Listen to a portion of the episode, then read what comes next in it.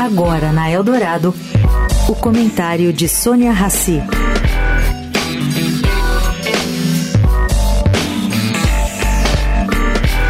Gente, o governo federal enviou ao Congresso um projeto de lei que dá mais força aos credores de uma empresa em recuperação judicial ou ainda falência. Hoje, para vocês terem uma ideia, um processo de falência leva mais de 11 anos para ser resolvido. Bom, entre as principais mudanças, o Ministério da Fazenda quer que os credores, em acordo mútuo, escolham o gestor no caso da massa falista. Hoje, quem escolhe esse gestor é a Justiça. E juiz cá entre nós não sabe exatamente como administrar empresas, não foi treinado para isso. Invariavelmente, dá sempre confusão e questionamentos. Outra novidade é o plano de falência. Esse plano tem o intuito de acelerar o processo após ele ser aprovado. Não será mais necessária aprovação judicial ou pagamento dos passivos. São avanços, caro ouvinte.